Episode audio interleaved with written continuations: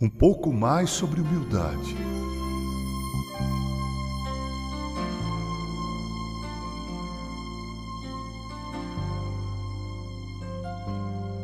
No Salmo 138, verso 6, nós podemos ler: Ainda que o Senhor é excelso, contudo atenta para o humilde, mas ao soberbo conhece-o de longe.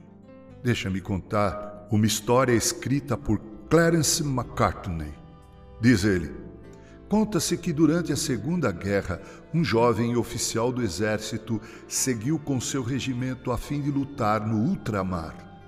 Dias antes de sua partida, ficou noivo de uma encantadora moça, crente, sincera e pertencente à alta sociedade. Numa das cruentas batalhas em que tomou parte, o bravo militar foi gravemente ferido e teve uma perna amputada. Durante a sua convalescença, com inusitada dignidade e invulgar desprendimento, escreveu uma carta à noiva descrevendo o punjante infortúnio que o atingira. Era agora, dizia ele na carta, um homem combalido, desfigurado e mutilado, bem diferente, pois, do moço garboso e jovial que ela havia conhecido. Portanto, com imenso pesar, ele a liberava de quaisquer compromissos matrimoniais outrora assumidos. Sem tardança, a graciosa jovem, em resposta, escreveu-lhe uma carta, não menos nobre e comovente que aquela que recebera do noivo desditoso.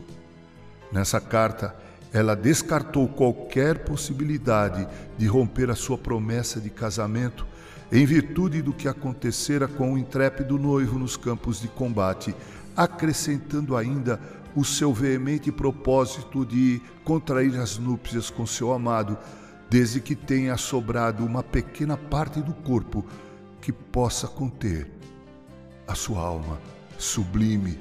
Que desprendimento, quanta humildade.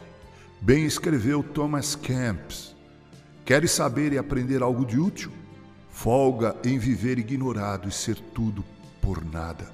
Ou como escreveu ele ainda, o camponês humilde que serve a Deus está sem dúvida acima do filósofo. Escreveu bem Mateus as palavras do Mestre. Bem-aventurados os humildes de espírito, porque deles é o reino dos céus. Com carinho, Reverendo Mauro Sérgio Aiello.